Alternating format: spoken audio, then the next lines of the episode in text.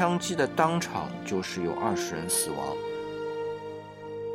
还是非常震惊的。因为当我看到了伤亡的人数和死亡的人数的时候，它几乎可以说是九幺幺事件以后美国遭受到的最大的一次袭击。那么，如果说它是一个突发性的人格上面的一个变化的话，其实这个就不好去谈了。如果是突发性的，因为这个可能性的确是有的，因为毕竟这件事情已经发生了，是。既定事实，其实再讨论价值不是很大。那么我们要讨论的是如何避免类似的事情再次发生。无聊，有聊，无聊，有聊，无聊，有聊，无聊，不有聊。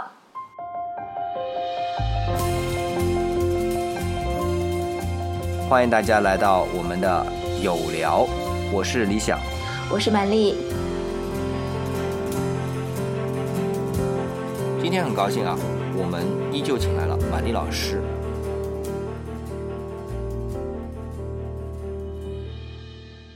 不过呢，今天的话题还是蛮沉重的，因为之前像这个保姆纵火案啊、孕妇跳楼事件呐，我们请来的都是雨坛老师。但今天呢，关于美国的赌城枪击案，那我请来的依旧是满丽老师来跟我们聊这件事情。那么到今天啊。因为这个事件而造成的伤亡人数已经上升到了五十九人。因为枪击的当场就是有二十人死亡，后来陆陆续续的死亡的人数不断的发展，那么到现在是五十九人的死亡和五百二十七人的受伤，呃，这样的一个数字，还是非常的揪心啊。我们还是为这些死难的人们哀悼。然后也希望这些受伤的人能够尽早的康复。马丽老师也看到这一个报道，非常的奇怪啊！这次枪击案的嫌疑人吧，斯蒂芬·帕多克，呃，斯蒂芬·帕多克，六十四岁高龄的这样一位人，突然之间是对正在拉斯维加斯举行的一场小型的音乐会进行了一个射杀。举办这个音乐会的歌手呢是叫 Jason 阿尔丁 Jason Aldin 那他呢是一个对我们中国人来说还算是一个比较小众的歌手啊，但是在美国呢还是蛮受欢迎的。他是一个 funk music 的音乐人，就是乡村歌手。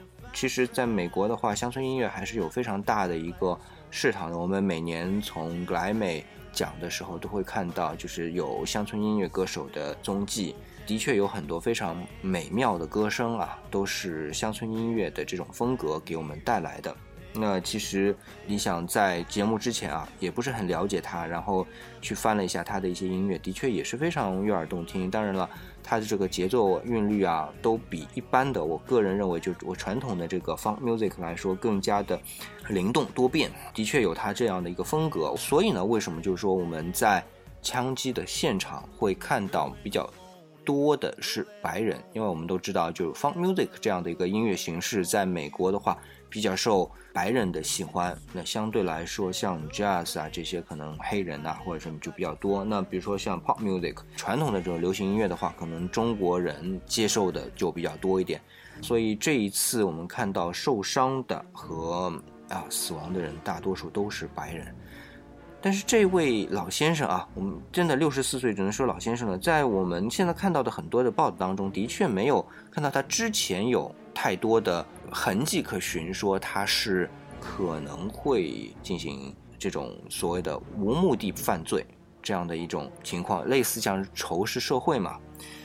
呃，所以现在 FBI 还在进行调查，就是说看他有没有一种可能性啊，是精神上面的问题。那所以我就为什么今天把满丽老师拉来看看，是不是我们可以在这上面讨论一下？对，是。呃，刚刚听李想聊完这样的一个部分，其实内心还是很沉重的。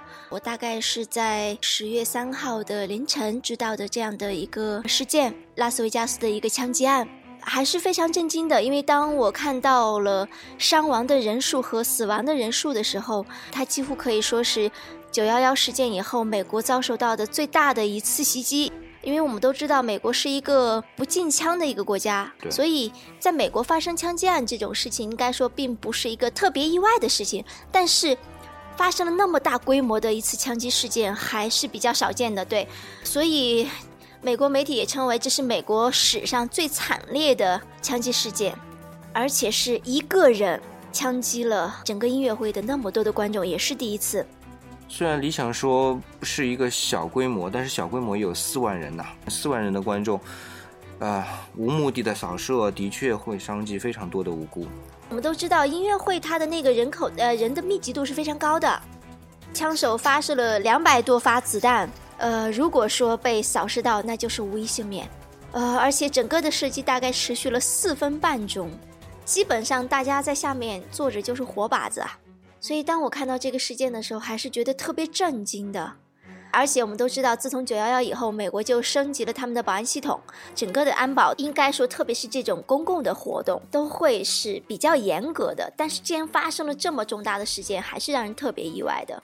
没错。呃，所以看到这个消息，第一个是觉得震惊，第二个就是感觉到悲痛，因为有接近六十人在这场意外中丧生，对，有五百多人在这场意外当中受伤，而且大家都是很无辜的音乐会的听众，他们几乎不涉及什么宗教信仰，也更不涉及什么私人恩怨，就是因为这样一场意外。白白的丢了性命。然后我看到报道里面又说，在酒店里边发现了十七支枪，包括了像那什么 AR 十五那种突击步枪，还有大量的弹药。你就说他最后是自杀这是一场有预谋的行为，是有预谋的行为。但是就像李想刚分析的，就是说从政治、从宗教、从人种，几乎都不可能以区分他自己和。这些受害人的差别，真的是一次，至少目前来说是一个很莫名的一次枪击。特朗普啊，总统发表讲话说这是纯粹的邪恶的行为。And wounded hundreds more. It was an act of pure evil. 不涉及任何的宗教信仰，它不涉及任何的政治因素，然后就是纯粹的一个邪恶的行为。我查询了一些资料，发现这场枪击案的案犯啊，经济状况良好，对，而且是白人。是，他还拥有了飞机的驾照，还拥有不菲的财产、房产等等等等，而且他是一位六十四岁的老人。对啊，按照我们的说法，这个年龄阶段的老年人，其实他的整个性情是非常稳定的。是啊，不会出现呃，这个像年轻人一样哈，十八九岁容易冲动哈。对，荷尔蒙没有那么多的分泌嘛，就是他的这个 分泌已经进入很稳定的这个状态了。是，呃，我也发现了，而且我我查看了一下他的家庭的情况，他还有一位呃六十二岁的亚裔的女朋友，呃，整个也可以说感情生活也是很稳定的啊，是，呃，所以呃突然间出现这样一种情况，其实玛丽也很惊讶，因为他是一个特例嘛，为什么人会有突然间的这么大的性情的变化？玛丽发现她有一个父亲，但是她的父亲曾经是一个呃有过杀人的经历的杀人犯。呃，除此之外，几乎你找不到任何的蛛丝马迹，可以把他和枪击案的原因能够挂上钩，找不到任何的线索和理由。而且，因为他的爸爸是常年被通缉，所以在他的这个童年生活当中，这个爸爸是缺失的，所以也没有所谓的这种代际传递那样的一种状况吧。呃，是。所以，我们可以研究一下大量的关于精神和心理上有暴力行为的这样的一些病症哈。假如他是一个精神病，那么他初次发病应该是在青壮年，啊，也就是十八岁左右。但是很明显，他的整个的履历当中没有这个部分。是啊，大家反映都是这个人精神状态良好，啊，很正常。那么，如果说他是一个突发性的人格上面的一个变化的话，其实这个就不好去谈了。如果是突发性的，因为这个可能性的确是有的。玛丽在十年的职业生涯当中，的确听到过类似的个案，突然间的这样的一种性情大变，变得很暴力，变得很暴躁、很残暴等等，有，但是非常少。可以说是百分之零点零几的概率，这个比例是非常非常小的。对几率非常少。呃，但是我们不排除有这个可能性，因为突发性精神病或者说应激性精神病是存在的，啊但是这个部分我看到美国好像还没有呃相关的定论没有相关的定论。嗯，对定论，没有相关定论。的确，我看到 FBI 也在从这个方面在怀疑，但是也没有定论。嗯，因为他自杀了嘛，对吧？嗯，是这个案主他已经在事件之后开枪自尽了。那么，其实从他开枪自尽这件事情上，我们也可以看到一个线索，那就是很明显他没有打算活着走出去，也就是是说，这是他最后的背水一战。呃，也就是说，他这件事情做完以后就打算离开了，他没有逃。所以从这个角度来讲，那么他有这种所谓突然间发生的这种应激性的精神病可能性就更大了。但是我想跟理想讨论的是，因为毕竟这件事情已经发生了，是，既定事实，其实再讨论价值不是很大。那么我们要讨论的是如何避免类似的事情再次发生。对，特别是像在美国这样大量持枪的这个社会下啊，大量持枪的社会下，而且是合法持枪，啊，对，合法持枪，我们如何去规避类似的事件的发生，可能才是我们去谈这个事件最有价值的一个方向。是因为他一共备了十七支枪，但是美国的一位狙击手啊就说了，他说像这样的一个枪支量，他只要花几百美金就搞定了。所以其实在美国拥有这样大量的枪，一是合法，第二花费不会高。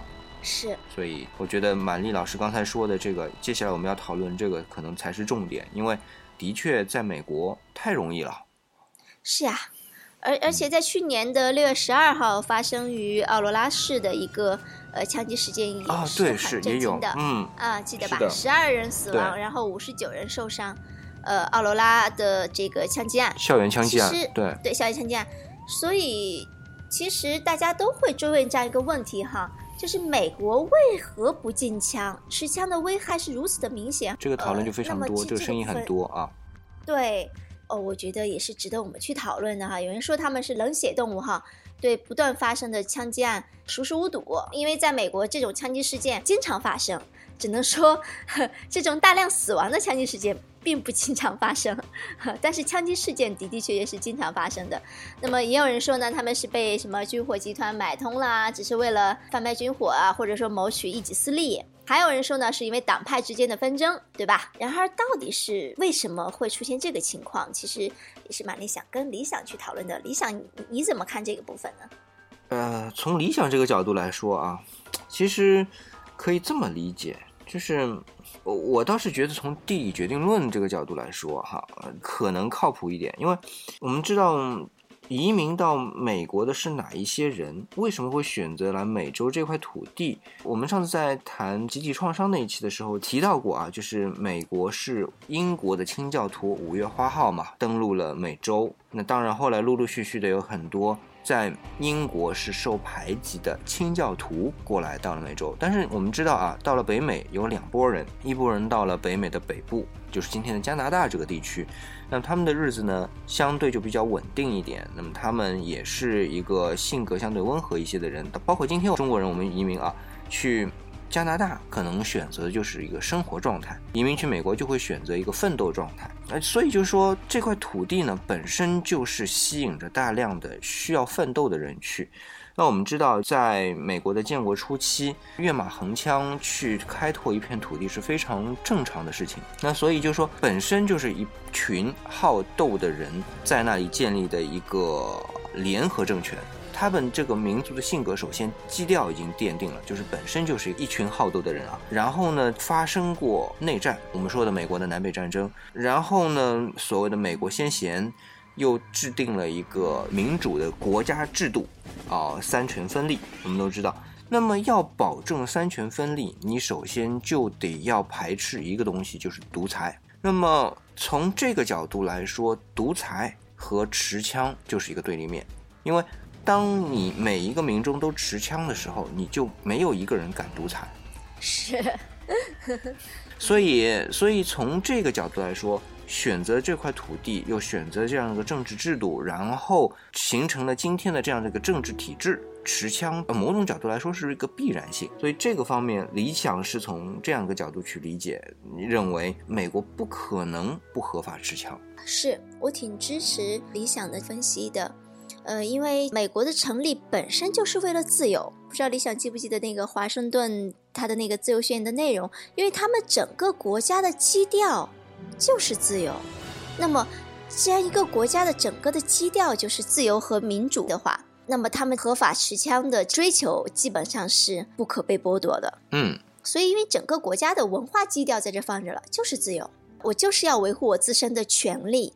呃，所以呢，从这一点来讲的话，这是美国的一个特点，就是为什么有那么多人合法持枪，跟他们这个国家存在的一个基础有关。因为如果当年不是因为这个基调的话，其实可能有可能美国就不存在了，就不是今天的美国啊，是就不是今天的美国。所以他们更多的是本身就是对自由和权利的热爱。那么最后，持有枪支就是一项不可被剥夺的基本的人权，呃，而且受到他们的一个根本大法的保护，啊，政府无权禁止。是。那么理想补充一下，美国禁枪一直是会被当成一个很大的话题，但是很多人可能没有去注意到，同样是西方世界的欧洲，他们的枪支的一个情况，像美国的文化母体英国。它其实基本上是属于禁枪的状态，就一般的民众是不得持有枪支的。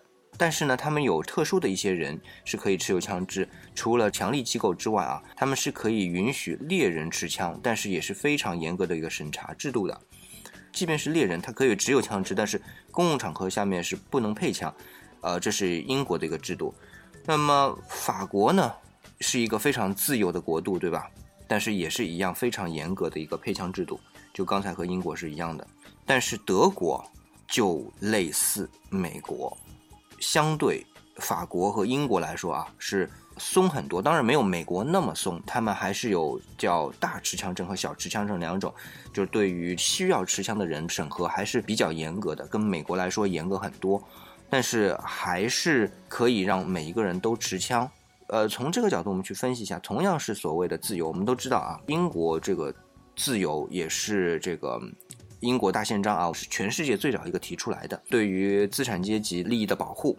但是呢，我们也知道英国是一个君主立宪制国家，所以持枪在英国被强力的规范在一个很小的范围内，我们是可以理解的。那么法国也是一个很崇尚自由民主的国家，甚至我们从某种角度来说，它比美国还要崇尚自由民主，甚至它可以把民主都抛弃，把自由放在第一位这样的一个国度。但是它的持枪还是非常严格的。那是为什么呢？然后同样是德国，哎，其实我们会觉得德国严谨很多，对不对？但是它的持枪相对来说又宽松很多，那又是为什么呢？呃，我们还是从这个文化角度来说，就是其实美国人很大的一个血统啊，有德国血统，这是第一个。第二个就是他的这种彪悍的民风。那么德国也是非常彪悍的，我们都知道，就是普鲁士兵。然后我们说的现在的德国很大一部分是因为。条顿骑士团，呃，最后是在普鲁士这一带稳定下来，然后形成了当时的这个日耳曼帝国，然后日耳曼帝国慢慢就统一成为今天我们看到的这个德国。所以就说，除了政治体制之外，人的这个性格是否彪悍，也是会影响持枪的需求的。那么明显就是美国，首先它是自由，其次它的政体，第三它的民风其实又很彪悍。北美相对好一点，南美我们会看到非常的彪悍，像德克萨斯州这种，就是每个人拥有三四支枪是太正常不过的事情了。所以从这个角度来说，政体加上文化，再加上一些血统吧，我觉得特别是这种彪悍的血统，就整个形成了美国今天的持枪的状态。而且我觉得几乎是不可逆的，就是你不可能说让美国再退回到说哪一天不让他拥有枪支，这 这个这个这个这个很难，几乎不可能的。是因为这个其实持枪更多的是为了反对独裁、反对暴君，更多的是从这个方面来考虑的。呃，但是我们会发现，就像刚刚李想讲的，可以合法持枪的国家其实不仅美国。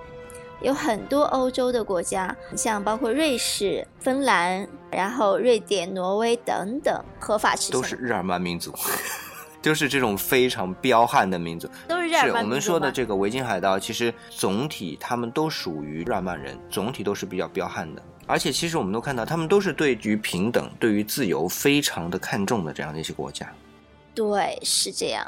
所以，枪支拥有率较高的，像美国啊或者瑞士，也不像人们想象那么不安全。尤其是一嗯些广大的中小城市，其实不会那么不安全。更多的是我们要考虑一点，持枪者能否理性的去使用它啊。对，这点然。后，持枪更多的是为了防御，而不是为了攻击。对，所以这个部分可能是我们要去讨论的部分，就是我们如何能够让持枪者合理的使用它，或者说理性的去使用它，而不是说去剥夺它。那这个地方其实会让我想到，武器本身它只是一个客观的存在，而更重要的是使用者怎么去使用它。呃，我记得跟朋友的一次探讨当中就讨论到，其实这个世界上一切的存在，包括枪支、炸药、各种武器的存在，它都是合理的。重点在于使用它的人是否是合理的，这点更重要。就是很多时候这些东西是被人给利用了。所以我们会把责任推到什么呢？推到枪支的身上。其实不是枪支的问题，而是持有它的人的动机出现了问题。所以这一次枪击案，FBI 花那么多精力，因为你想射杀者已经自杀了，调查机构还会花那么多精力在于去调查他为什么会去射杀，其实就是反映了这一点，对，非常必要。是因为最具杀伤力的其实不是任何武器，而是持有者的精神和心理，对，这才是最具有杀伤力的。倘若我们每一个所谓的持枪的人的人格都很健全，然后心理很健康，只会在必要的时候使用枪支去防御，其实并不会对我们的整个的社会构成威胁。那么，其实这就是一个合理的使用方式。而其实谈到这一点，又不得不回到满丽的专业上来，就是关于这个我们周围人群的人的精神状态和心理状态，包括我们整个社会的心理健康的状态，其实是需要我们去关注的。这样的一个事件，可以称它为是一个意外，但是一个人的精神问题和心理问题会对这个世界造成巨大的危害。就仅仅是一个人，你看他就一个人啊。当一个人的精神出现了问题，他的心理出现了问题，他一个人就可以是一支队伍，一个人就是一场战争，而且他一个人可以挑起众多的战争。而是心理健康不仅影响到我们的生活，呃，也在影响着我们整个社会的稳定，呃，我们的社会的发展，呃，以及我们整个世界的繁荣。对，甚至我觉得某种程度上其实就是挑战了美国这样一个作为立国之本的自由这样一种底线，因为允许民众持枪本身是呃一种民主和自由的体现，但如果频频的发生这种嗯，这种呃挑衅，非人道的、挑衅的，然后由于精神的问题造成的这种流血惨案，嗯，那的确你也难怪一次次的说美国的持枪是否应该持枪这样的议题不断的被提出、被讨论。那嗯甚至说，在某种特殊的情况下会遭到打击，或者说会得到的一个结果就是禁止嗯持枪。那么，其实对于美国的政体，就对于我们今天来说，也算是社会发展的一个方向吧，带来了很负面的一个效果。嗯呃他的自由，他的平等啊、因为这样的一种精神精神上的问题，遭到不必要的扑灭吧。那今天我们的讨论主要呢是围绕美国的这次赌城枪击案展开的。那很多时候，不管是媒体也好，或者我们茶余饭后的讨论，或者在美国，呃，也会看到两党之间啊，共和党和民主党之间的因为枪支安全的一些讨论。那所有的这些讨论啊，我们都注重在枪支方面应不应该用。但就像刚才我们讨论过程当中啊，马丽老师说的，枪支只是一个工具，用的好和用的不好全在于人，而且更重要的是，持有者持有这样的工具的人的精神状态。那所以呢，我们更关注的是人的精神状态、精神健康，而不在于器械或者我们具体到这一次的事件呢，就到枪械本身。但是无论如何呢，这样的惨剧还是发生了。那么在节目的最后，我们再次为在这一次事件中丧生的死者做一个沉痛的哀悼，也同时希望这些受伤的人能够快点康复起来。同时，很重要的一点是，这些在肉体上受了创伤的人，不要在心理上留下更多的创伤。那么，这个是我们应该去关注的。那很多的心理工作者也应该去帮助他们走出这样的低谷。好，那么今天的节目呢，就暂时告一段落。那么在结束之前呢，我们还是照例啊，要安利我们的联系方式。玛丽老师，要不你先来？呃，好，这样，呃，满丽把自己的微信号留给大家吧。如果大家谁愿意跟满丽私下交流的，呃，那欢迎大家加我的微信。满丽的微信号是满丽的全拼加上零五幺六。那理想呢，就留一个 QQ 号啊，QQ 号是二二六四三二六九二五。那老听众呢，当然知道我们还有一个交流群啊，叫理想主义者们，群号呢是幺零三三二六四五六，也欢迎大家来加入。那今天的节目呢，就到这里，我们下期再见。谢谢大家，再见。